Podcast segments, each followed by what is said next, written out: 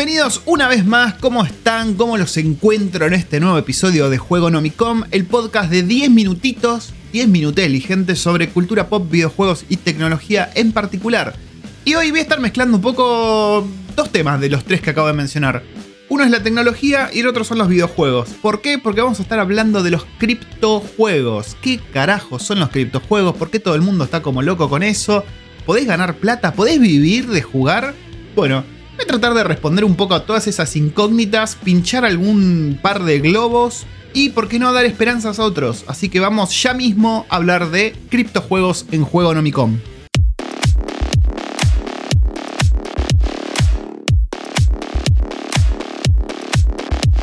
Bueno, vamos a empezar por, lo más importante, ¿no? ¿En qué se basan o, qué hace un criptojuego? ¿Qué, ¿Qué, lo hace diferente de un juego común y corriente? ¿Y cómo es que con eso vos podés hacer plata?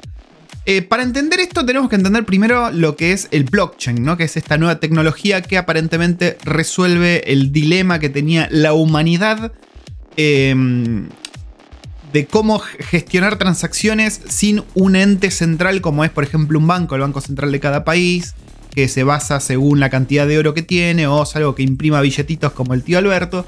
Bueno, todo eso es lo que trataba de resolver la tecnología blockchain con las criptomonedas que la creó aparentemente un japonés, al menos su, usuario era japonés, creo que no se sabe quién es la persona en el mundo real.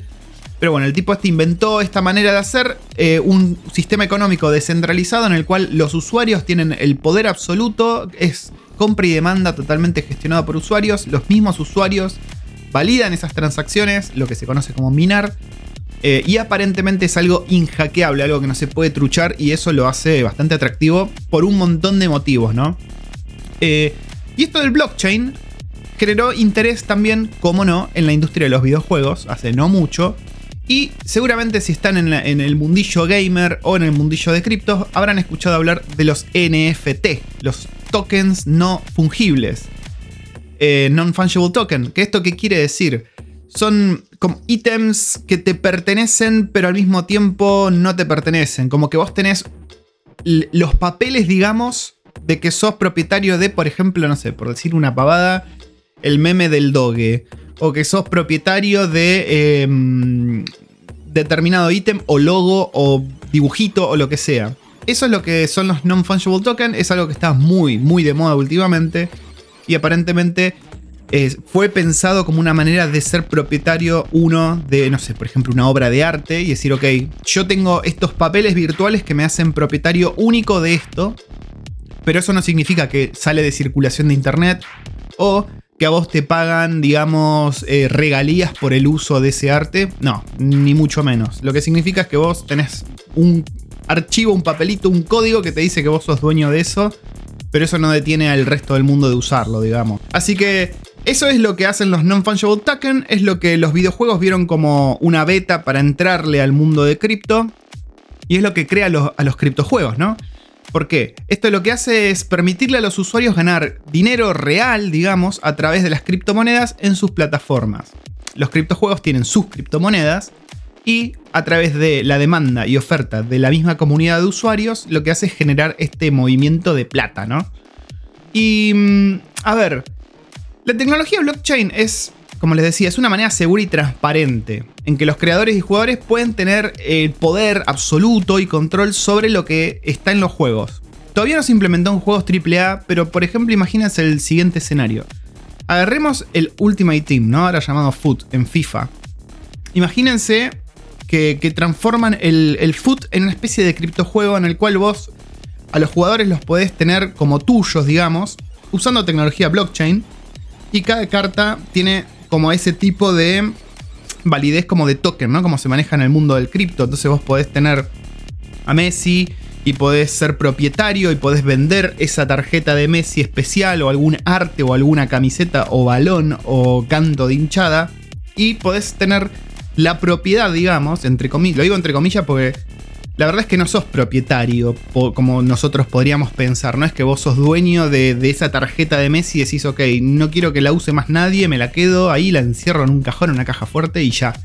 No, es simplemente algo que dice, ok, Pepito es eh, el dueño de Messi, todos lo pueden usar, pero ya fue, es el dueño de Messi él. Eh, y esa información aparentemente es inhackeable, no se, puede, no se puede truchar de ninguna manera. Y es lo que lo hace tan atractivo, sobre todo para las economías de los videojuegos, ¿no? Un ejemplo que les doy yo, que todavía no existe, pero no dudo que Electronic Arts ya está pensando en implementar, es en FIFA, en Ultimate Team. Otro juego que se me ocurre, por ejemplo, así hablando mal y pronto, que estoy seguro, pero a ver, estando Nintendo atrás, seguramente tarden 10.000 años, es eh, Pokémon. Sin ir más lejos, uno de los juegos más conocidos, que es el Axie Infinity, es una especie de Pokémon, digamos. Es una especie de Pokémon increíblemente popular. De hecho, es un juego que ya generó más de 2.000 millones de euros solamente en transacciones. Es un juego que está explotando en popularidad y es una especie de Pokémon falopa. Porque esa es otra cosa, los juegos de momento, los criptojuegos, no son una maravilla técnica en lo que refiere a jugabilidad, en lo que refiere a gráficos. Suelen ser juegos más lo que se conoce como idle games, ¿no? Que los dejas ahí corriendo y pasan cosas y vos simplemente recolectás cosillas. Bueno, suelen ser de ese tipo. Eh, tenemos juegos como Axie Infinity, está Star Terra y hay un par más ahí volando de hecho, bueno, acá yo estoy en Nueva Zelanda. Eh, hay un juego que se llama Wanaka Farm, que aparentemente es como una especie de simulador web de granja, pero también funciona como criptojuego. O sea, vos podés comprar tierras, podés comprar las alpacas, podés comprar las ovejas y todas esas transacciones están gestionadas a través de la tecnología blockchain. Y eso hace que vos inviertas plata real, digamos, en comprar esos assets, esos, esos objetos en el juego con la esperanza de que el día de mañana esos objetos sean más demandados y que tu plata valga más y que vos puedas venderlo, ¿no? Porque si no hay volumen, si nadie le calienta el juego, toda la inversión que hiciste te la metes, eh, ya sabes dónde. Eh, y eso es un poco la historia con los criptojuegos. Y como les decía, Pokémon, por ejemplo, se me ocurre que es un candidatazo a ser un criptojuego en el futuro. Porque, ¿Por qué? Pueden tokenizar todo el contenido. Cada Pokémon puede ser un token y, de esa manera pueden garantizar que los usuarios compran y vendan Pikachu y Bulbasaurs a lo loco y que le pertenece a alguien, porque ese token, el, chiste del token, es que es de carácter finito, ¿no? Es un token que no es infinito, que todo el mundo puede tener. Entonces vos podés ser el dueño de un Pikachu. Y todo ese tema de contenizar, eh, perdón, contenizar no, me agarró el tema de container con Docker. Todo ese tema de tokenizar contenido digital es algo que las empresas están viendo como algo muy valioso. Porque vos podés estar vendiendo básicamente humo. Porque estás vendiendo algo, un bien intangible, algo que no existe. Vos estás siendo propietario de un icono que son unos y ceros, digamos, ¿no? No es que vos tenés algo en el mundo real. Y dependés del volumen de demanda y oferta en el mercado para que eso valga más o valga menos. Entonces, como se darán cuenta, es algo bastante. Yo no diría tirado de los pelos, porque como ya les acabo de decir, es una industria que está moviendo millones y millones de dólares. Pero sí es algo que puede transformarse en una burbuja que explote en cualquier momento, ¿no?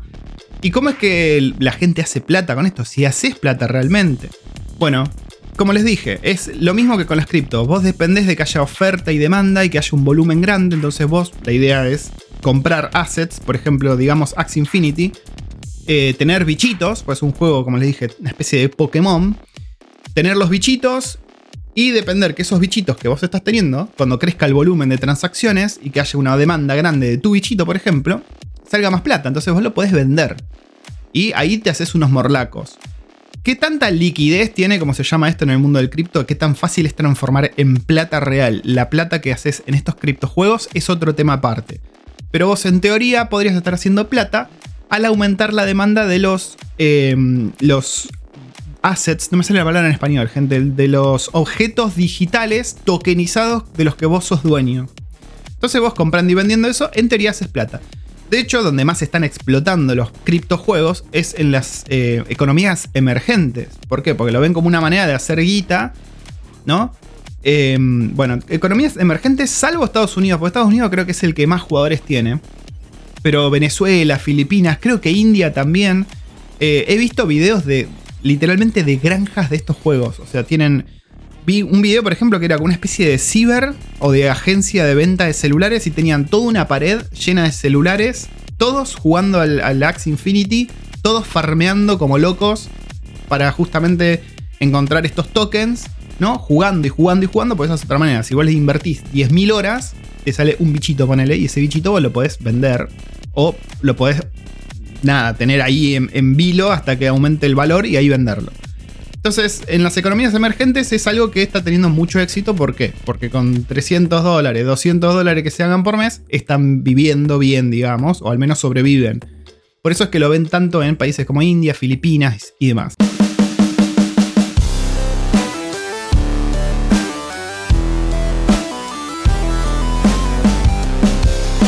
Así que esto era lo que yo les quería contar sobre los criptojuegos, gente. Voy a ver si hago alguna, alguna reseña más. Quizás me mande a probar algún criptojuego, no estoy seguro.